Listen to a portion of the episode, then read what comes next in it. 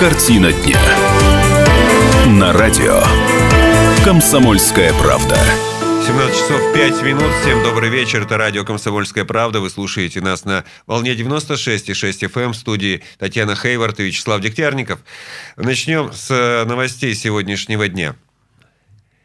А у, берем... у беременной женщины, которая спаслась во время пожара на улице Монастырской, 12А, родился ребенок. Эту информацию нам только что подтвердили в Минздраве Пермского края. Состояние ребенка удовлетворительное. Напомним, как мы сообщали ранее, у нас был экстренный выпуск новостей. Сегодня, состоя... Э, сегодня прошло э, задымление, э, сообщение о задымлении на на третьем этаже офисного здания на Монастырской 1, 12А поступило на пульт пожарной охраны 14.20.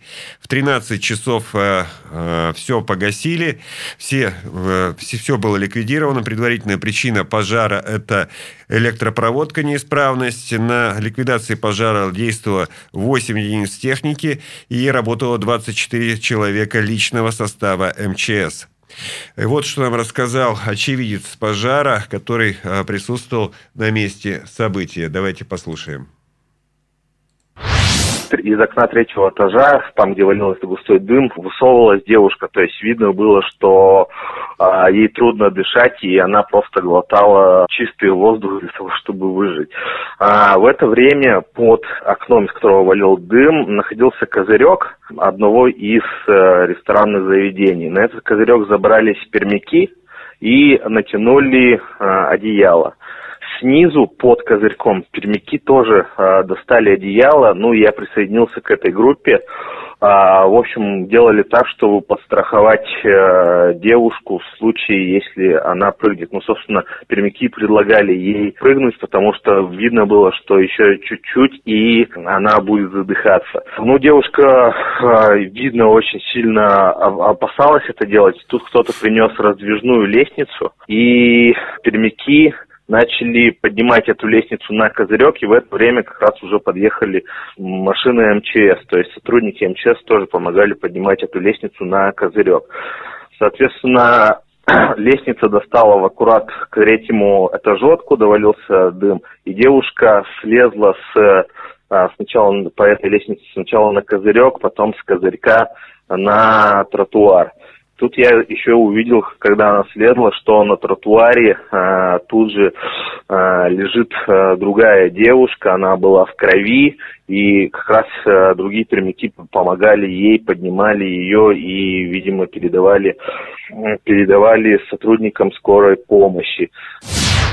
А это был очевидец а, Вячеслав, он как раз находился на месте события, и если на пульт а, МЧС, на пульт пожарной охраны звонок поступил в 14.10, а Вячеслав нам рассказывает, как все было, начиная с 14.20. И та девушка, которая лежала на земле и в крови, о которой говорил а, Вячеслав в разговоре с нами, она оказалась беременная. Ее доставили в девятую медсанчасть, насколько мы понимаем. И сейчас мы свяжемся с главным врачом девятой медсанчасти э, Валерием Аркадьевичем Блиновым. Э, он обещал быть нам на связи. И узнаем о ее состоянии. Э, итак, если все получится, у нас будет сейчас на связи главный врач девятой медсанчасти. Э, в то, же, в то же время э, одна из девушек, которая, их было там две беременных, она э, родила. Ну, как сейчас выясняется, да, там было две девушки. У нас на связи Валерий Аркадьевич. Валерий Аркадьевич, здравствуйте. Как состояние вот женщины, которые доставили к вам после вот этого пожара на Монастырской 12 Алло. Алло, алло, слышно меня? Да, да, теперь слышно. Алло, э, состояние, в принципе, удовлетворительное, проводятся все необходимые лечебные мероприятия. Э, ну, насколько мы знаем, она родила?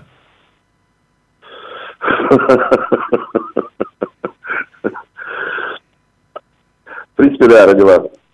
Ну, в принципе, да, мы получили, потому что подтверждение в Министерстве здравоохранения. Да, да, да, родила. Да. То есть все хорошо, и с, и с, и с младенцем также? Значит, слово, слово «хорошо» мы скажем тогда, когда мы выпишем э, ее домой. Спасибо огромное. Сейчас состояние ее удовлетворительное, проводятся все необходимые лечебные мероприятия. Пожалуйста. Спасибо огромное. Главный врач 9-й медсанчасти был у нас на связи. И вот он нам сообщил, что спасенная на пожаре девушка, она родила. А вот как очевидец описывает это событие, э, события, которые происходили на пожаре, когда вот выяснилось, что женщина э, беременна.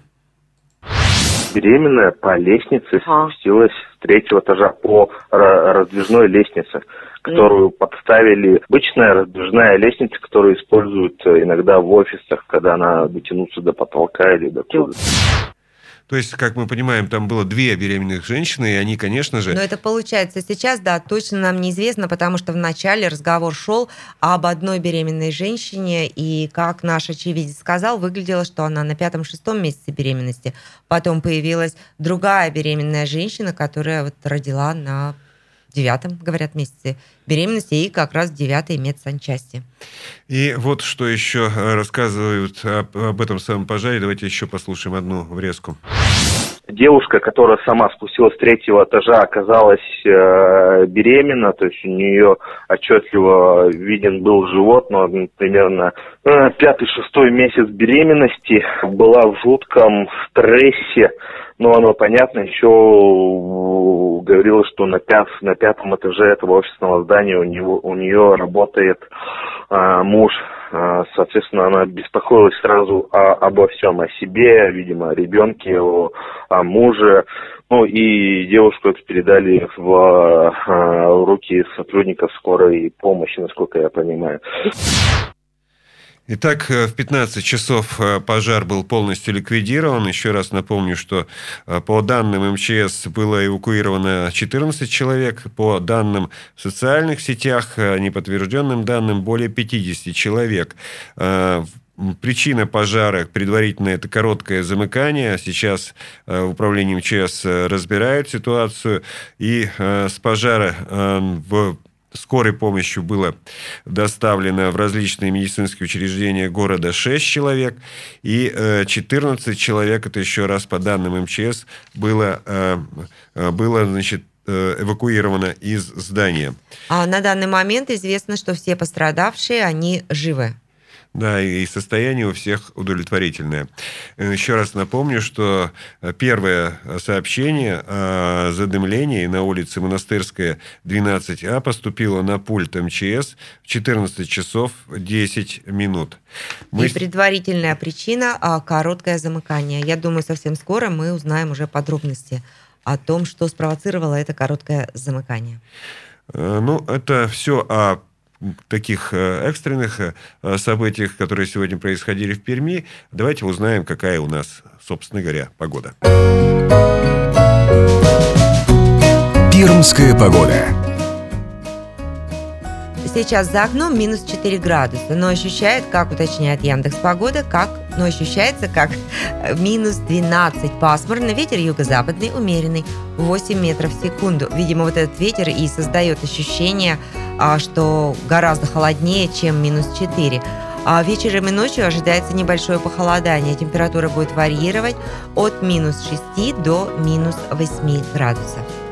Ну и, как обещают синоптики, все-таки э, на крещение будет достаточно тепло, но в то же время сразу после 19-го э, наступит похолодание до минус 20 градусов по северу области. Вот как сейчас я вижу на Яндекс Погоде, в воскресенье ожидается минус 5 в течение дня, так что нырять вам, тем, кто будет нырять, будет очень удобно. А понижение температуры ожидается уже в среду, в четверг. Напомню, для всех телефон прямого эфира 2075 96 6. И напомню наш Вайбер, куда вы всегда можете нам писать 8 342 2075 96 6. Итак, номер телефона нашего прямого эфира э, 2075 96 6 и наш Вайбер 8 342 2075 96 6. Э, Пишите и звоните. А мы сейчас прервемся на короткую паузу, затем вернемся в эту студию и уже продолжим наш с вами разговор. Поговорим мы о вот этой самой такой интересной, я бы даже сказал, шокирующей истории, связанной когда, с тем, С что... один- экспертизой ДНК. Да, связанной с экспертизой ДНК. Сейчас короткий перерыв. Картина дня. На радио. Комсомольская правда. 17 часов 16 минут продолжается программа «Картина дня» на радио «Комсомольская правда» в студии Татьяна Хейвард. И Вячеслав Дегтярников. Добрый вечер тем, кто только что к нам присоединился. Напомню, для всех телефон прямого эфира 2075 96 и 6. И работает наш Вайбер 8 342 2075 96 и 6. Итак, сейчас мы возвращаемся к истории, про которую уже говорим в течение двух дней. Это история про 49-летнего Ростислава, э, который, собственно говоря, ну, жил себе спокойно своей хорошей семейной жизнью. В какой-то момент его супруга, любимая супруга, уехала в Сочи, и тогда раздался звонок. Ему сообщили, что его жена ему изменяет. Ему изменяет, звонила, э, собственно говоря, супруга того человека, с которым изменяет ему жена. И вот она звонила и сообщала об этом. В результате он решил проверить, а надо сказать, что в браке у них родилось 14 детей. Он решил... Не-не-не. Ой, 4. 4, да, 4 ребенка, извините, да, это я оговорился. 4 ребенка э, у Ростислава с Лидией родились, и он решил проверить, сделать тест ДНК. Он сделал тест ДНК, и выяснилось, что из четырех детей, рожденных в совместной жизни, только один ребенок, э, генетически именно его ребенок. И э, вот об этом всем мы рассказывали вам и вчера, а сегодня мы связались, собственно говоря, э, с той самой Ольгой, чей звонок э, и э, стал, так скажем, в тот момент вот этим толчком э, к тому, чтобы э, Ростислав пошел и сделал экспертизу э, ДНК. Знала, ВКонтакте нашла переписку вам телефон случайно. Поначалу я не знала вообще ни о чем, потом он сам мне рассказал, что 7 лет прислали да. Я не потребовала объяснений, там просто все понятно было, там люблю тебя, там и так далее, скучаю. Я просто его отправила по месту нахождения любимой женщины. Вот она э, нам только что рассказала, как она узнала о том, что ее муж ей изменяет. Узнала из социальной сети ВКонтакте, где она случайно, как сказала Ольга, а, нашла его переписку. А, мы с ней также поговорили а, о том, как долго они вместе. Они вместе 14 лет, и 11 из них в законном браке. Все эти подробности вы можете прочитать в «Комсомольской правде». Вероника Рангулова продолжает добавлять детали к этой истории. А у них а, три совместных ребенка, 11, 7 и 5 лет, и с папой общаются, даже ездят к нему в Уфу. Расстались они в 17 году, и а, с тех пор наш герой-любовник Роман, это имя бывшего мужа Ольги, общается с любимой свободно, как сказала Ольга. Но любимая это была замужем, и ее муж считал, что у них счастливая семья. То есть возвращаемся мы опять на позицию number one. Но сейчас у них вот создана новая семья. То есть, но... Слава, помогай мне, я путаюсь. А, пары, у пары Лидии... И Роман? Нет, Лидия и Ростислав, они расстались. Сейчас у нас пара Лидия и Роман, герой-любовник. А Ростислав живет один с маленьким ребенком, и Ольга, насколько э, нам известно, пока, видимо, не замужем. И э, они не разведены, что странно. Вот как Ольга объяснила. Не знаю, что как-то никто этот процесс не инициирует. Ни он, ни я. Ну, вообще, наверное, когда-нибудь собираемся. Ну, то есть, вот, э, сошлись, разошлись, но пока официально герой-любовник э, женат, ну, собственно, на своей супруге, на Ольге. И вот э, сейчас фактически, ну, вот такая гражданская э, ситуация, при которой у него есть две жены. Одна законная, другая гражданская. Да. Увы, в этой ситуации замешано много детей, которые лишились либо отца, либо матери, и до сих пор точно неизвестно, чьи же все же дети у Лиды. Ее муж Ростислав выяснил, что они не его, и это факт, а ее бывший любовник, а ныне гражданский муж, пока не проводил ДНК-экспертизу, и его жена Ольга не уверена, что это дети ее мужа, то есть как бы бывшего мужа. Ну, по крайней мере, он так считал сразу же. То есть э, она, когда беременела, видимо, ему сразу же говорила, что я когда-то беременела. Вот. А э, на самом деле ли они его, и что знает эта женщина, как бы, ну, на самом деле, вот она вот раз, наверное, больше всех знает, чьи дети.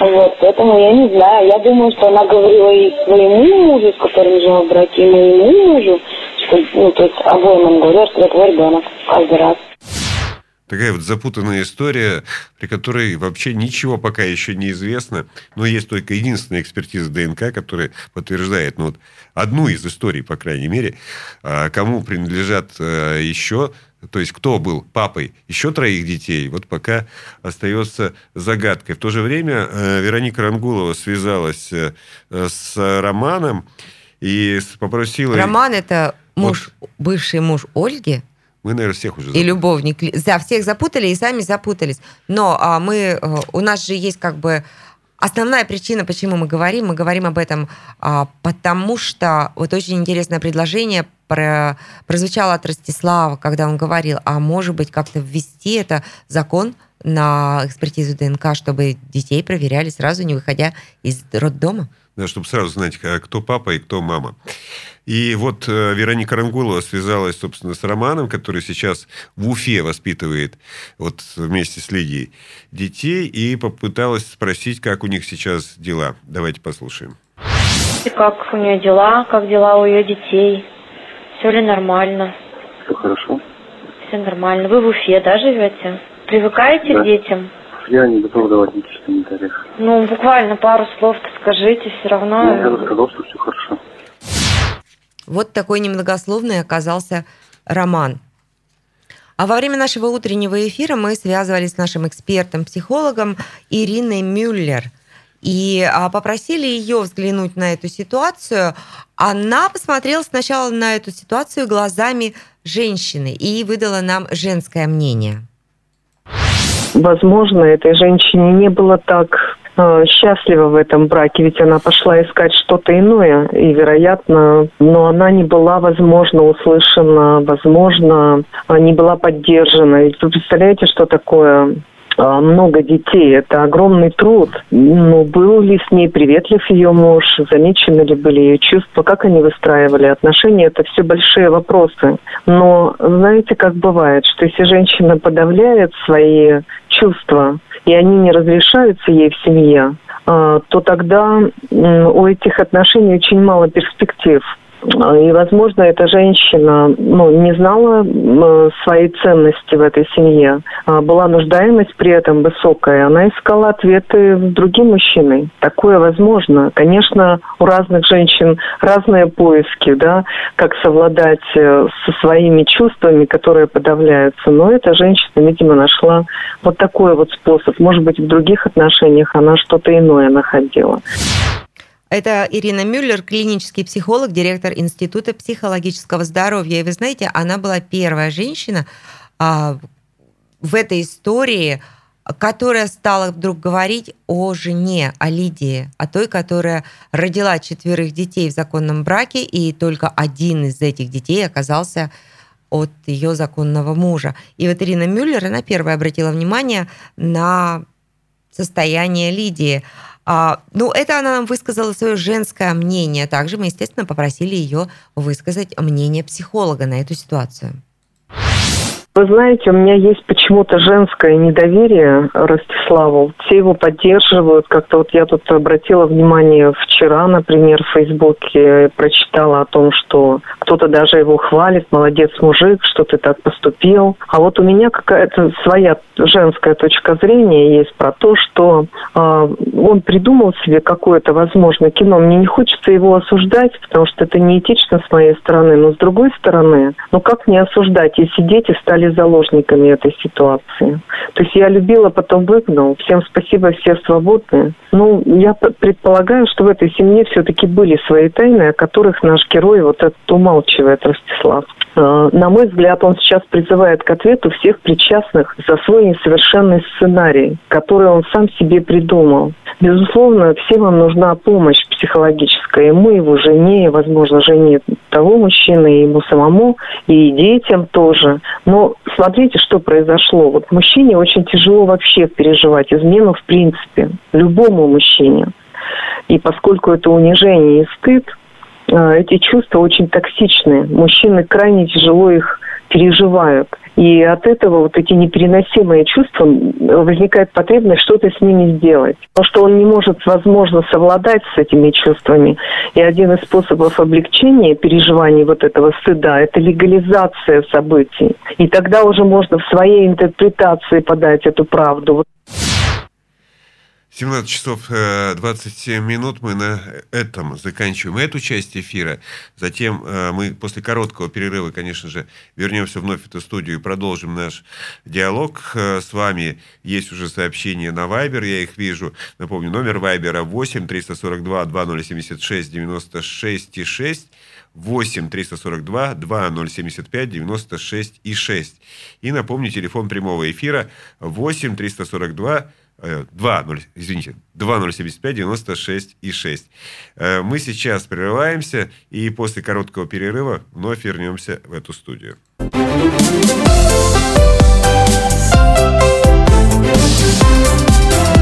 Мозаика событий. 17 часов 32 минуты. Продолжается программа «Картина дня» на радио «Комсомольская правда» на 96,6 FM. Эм. А вчера в, в, в Министерстве транспорта Пермского края состоялось совещание с представителями агрегаторов и крупных диспетчерских такси, таксопарков, а, на котором а, представители как раз а, Министерства транспорта пытались договориться о каких-то общих условиях, об общих каких-то правилах пытались поведения понять, на дорогах. Да, и что делать с нашим бизнесом такси и как установить порядок на дорогах, как обеспечить безопасность пассажиров в такси. Все-таки такси это, ну, пусть не очень общественный, но транспорт. И сейчас у нас, мы надеемся, будет на связи Рустам Маратович Ильманов, это начальник отдела автомобильного транспорта Алло. Министерства транспорта Пермского края. Рустам Маратович, здравствуйте. Итак, прошло совещание. А, в общем, какие ставили задачи и были ли они достигнуты? И э, насколько это было широкое совещание с представителями, насколько я понимаю, и агрегаторов, и крупных диспетчерских? Э, да, все верно. Главным вопросом совещания являлось прекращение сотрудничества диспетчерских служб, агрегаторов с организациями и водителями, которые не получают разрешения на осуществление перевозок пассажиров и багажа в сфере легкового такси на свои транспортные средства. То есть не осуществляют соблюдение установленных требований в сфере легкового такси. То есть на встрече присутствовали все крупные агрегаторы, которые действуют на территории Пермского края, поэтому они уверяют, что им тут тоже тема интересна, никто не хочет нести какие-то репутационные убытки из-за негативных новостей о произошедших ДТП с участием машин такси в средствах массовой информации. А скажите, пожалуйста, Только... а вы выработали правила или какие-то э, условия, как проследят? Выполняют ли участники вот этих переговоров э, все необходимые правила? Или они выразили только желание, да, мы будем э, делать так, как вы сказали? Да. Э, все э, требования уже определены федеральным законодательством.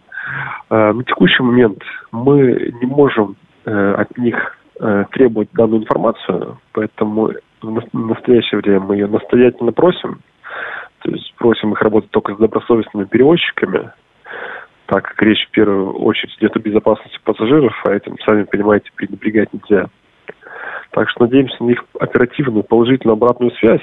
В противном случае в отношении диспетчерских служб будут приниматься меры ответственности за оказание услуг, которые создают опасность причинения вреда, ну и последующему запрету осуществления данной деятельности по оказанию услуг. На территории края? Да, все верно. И скажите еще, вот смотрите, на сегодняшний день лицензию получает не водитель, а получает владелец автопарка лицензию. Э, нельзя ли же на, на уровне территории, на уровне края э, поменять эту историю? Может быть, там лицензировать не только э, сами автопарки, но и водителей? Да, то есть на, в настоящее время э, разрешение выдается на транспортное средство конкретная организация. Да. То есть вопрос с выдачей разрешения на водителя, он рассматривался, в том числе рассматривался на форуме такси, на федеральном форуме, который проходил в прошлом году. Ну, насколько нам известно, данную норму э, рассмотрели, но не приняли, поэтому пока все останется как есть. А я вот как раз вас спросила, невозможно ли это применить а, как норму на территории а, отдельного взятого А. края решением, ну, если, допустим, вы как э, выйдете с инициативой на уровень законодательного собрания? Э, Да, я вас понял. Такой возможности в настоящее время нет. То есть это федеральная норма, которая не, э, скажем, не может быть изменена. И, в принципе, пока не видим потребности данных изменений, поэтому будем работать в существующих условиях. И, наверное, последний вопрос, э, э, который хотелось бы к вам адресовать. Если вот взять пятибальную шкалу, да, вот как в шк- школе там мы сдаем сочинение, вот здесь представим, что сдаем мы сочинение на тему, как работает такси на территории Пермского края, написали ее все агрегаторы, все крупные диспетчерские, вот это сочинение, какую бы оценку вы поставили? То есть, насколько сегодня вот эта э, работа организована? На 2, на 3, на 4, на 5? Ну, э, наверное, ск- скажу так, что в настоящее время данная работа э, организованная на 3-4 балла, но будем стремиться улучшать данный показатель. Так что в будущем, думаю, все изменится в лучшую сторону. Спасибо огромное. У нас на связи был начальник отдела автомобильного транспорта Министерства транспорта Пермского края. Как вы слышали, сейчас министерство пытается договориться и с агрегаторами, и с крупными э, диспетчерскими, которые действуют на территории Пермского края, договориться о том, чтобы они не брали на работу к себе, э, ну, грубо говоря, всех подряд по телефонному звонку. И ПК пытается договориться, так скажем, по-доброму, как я поняла. Да, и как вы же слышали, только что он сообщил, что если договориться по-доброму, что называется, не удастся, тогда а, будут применяться уже другие методы, когда а, тот или иной агрегатор, который не хочет вот, действовать в, в рамках предложенных правил, он не сможет дальше э, осуществлять свои услуги, э, то есть возить водителей, э, работать, возить людей на территории Пермского края. А Мы- пока таксистов-нелегалов собираются ловить каждую неделю. Первый рейд такой прошел 11 января. И говорят, что еженедельно в Прикаме будут проходить такие рейды совместно госавтоинспекцией. Мы сейчас давайте перенесемся немножко в другую тему. Мозаика событий. Впереди нас ждут крещенские купания. Уже оборудовано несколько э, купелей на территории э, города Перми. Оборудуются купели, естественно, и на территории близких к городу Перми. Я знаю, что вот и в Пермском районе уже несколько купелей оборудовано. И сейчас мы постараемся связаться с начальником э, поисково-спасательного отряда Пермской городской службы спасения, э, вот чтобы понять, какие меры э, безопасности должны быть э, предприняты. Э, Это, а, при оборудовании купели, б, это при, э, собственно, самом обряде, самом обряде окунания в купель, э, вот э, уже в са- в саму рождественскую ночь. Надеюсь, что у нас на связи будет Николай Анатольевич Пьянков, и сейчас попробуем его набрать. А это начальник поисково-спасательного отряда Пермской городской службы спасения. И он обещал нам рассказать о мерах безопасности, которые принимаются и которые должны быть приняты купа... ныряющими, а, когда они будут совершать этот обряд. Николай Анатольевич у нас на связи. Николай Анатольевич, добрый вечер. Алло, добрый вечер. Слушаю вас, здравствуйте. Э, Николай Анатольевич, с, э, вот те вопросы, которые мы задавали, это первый вопрос. Э, Каким образом должно быть правильно оборудовано место, куда люди погружаются в крещенскую, крещенскую ночь? Не секрет, что не только пользуются люди э, уже официальными э, купелями, некоторые оборудуют их и сами. Вот какие должны быть условия, чтобы это все было безопасно? Ну, определенным образом должно э, быть выбрано место для купания. То есть оно должно быть ну, не глубже среднего человеческого роста, метр семьдесят, будем так считать, да. Э, края майны, ну, это так, э, на профессиональной терминологии обозначается прорубь, э, должны быть оснащены дощатыми настилами, Желательно, чтобы был э, оборудован специальный заход в воду, то есть э, лесенка с поручнями и так далее. Вот. Желательно, чтобы, ну вообще желательно такими самодельными купальнями не пользоваться. То есть у нас достаточно мест в крае и в городе, где можно безопасно осуществить этот обряд. И э, второй момент, который бы хотелось тоже понять, э, ваши советы, может быть, так сделаем пять советов основных для тех, кто вот э, заходит в воду, что можно делать, а что делать, ну, категорически нельзя. Ну, самое основное, я думаю, что люди не спонтанно собрались этот э, обряд совершить. То есть э, необходимо готовиться к нему было, конечно, заранее ну, как минимум пару дней не употреблять алкоголь, потому что это будет излишняя нагрузка организма на сердце. За два часа до окунания в прорубь, в ледяную воду необходимо плотно покушать. Э, вот, затем ну, правильно выбрать одежду, в которой вы будете купаться непосредственно. Для женщин это желательно сплошной купальник, для мужчин плавки, шорты свободные. Ну и чтобы подойти к проруби, к самой, необходимо э, одевать э, теплую, легкосъемную, не скользящую обувь, э, ну и, соответственно, одежду тоже, тоже быстро скидывающуюся и теплую. Вот. При заходе в воду необходимо ну, соблюдать осторожность, то есть подходить уверенными, такими осторожными шагами, то есть окунаемся, окунаемся, желательно с головой не окунаться, то есть, ну, по подбородок голову не окунать. Вот. Если детишки с вами купаются, с детишками необходимо иметь постоянный физический контакт, чтобы не потерять их. Вот. Ну и выходить, естественно, аккуратно, аккуратно выходить, сразу же обтираться, э, одеваться и э, э, принимать теплое сладкое питье, желательно чай. Ни в коем случае алкоголь не употреблять. Вот, в общем, наверное, основные советы. Вы, насколько я понимаю, ваша служба будет дежурить у всех э, тех официальных прорубей, которые вот организованы сейчас их три э, на территории Перми. Э, мы будем дежурить на двух э, купальнях. Это на центральном городском пляже, то есть правый берег Камы и Ленинский район, и правый берег возле монастыря в Курье. Вот, то есть это вот наших два места официального дежурства. А, Николай, а на пляже вот там уже расположены вот такие синие бочки, это в них люди и будут прыгать? Да, в них и будут купаться. В этом году организованы, ну, такие, на, э, на берегу будут стоять такие вот э, купальни. Э, в них будет подаваться с помощью насоса проточная вода из, из реки. То есть там будет да, из камы, она будет постоянно там циркулировать. А там вы будете лед туда экипаж. добрасывать, чтобы у них было полное такое погружение, будь-то бы они в настоящую прорубь ныряют? Нет, этого, к сожалению, не будет. Внесите вообще наша задача, вообще наша задача не организация купелин, а организация безопасности на этих купелях.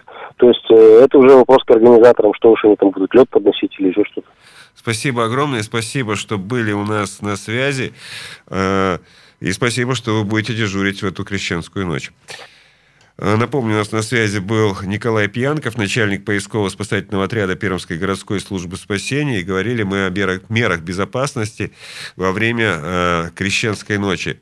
Но, собственно говоря, окунаться в прорубь можно не только в крещенскую ночь, вообще это двунадесятый праздник, то есть на самом-то деле это вся неделя будет именно крещенской, то есть не обязательно прямо это осуществлять прямо ночью, вот, э, то есть на 19 В принципе, это можно сделать днем, можно сделать и на следующий день, то есть вся эта неделя будет крещенской. Мы на этом прощаемся. Э, и встретимся в этом, в, в, на, в, в этом же составе уже и завтра. в этом же месте. И в этом же месте уже завтра утром. Всего, Всего вам доброго. доброго, хорошего вечера. Встретимся завтра утром в 8.05. Оставайтесь на 96 и 6 FM. Картина дня. На радио. Комсомольская правда.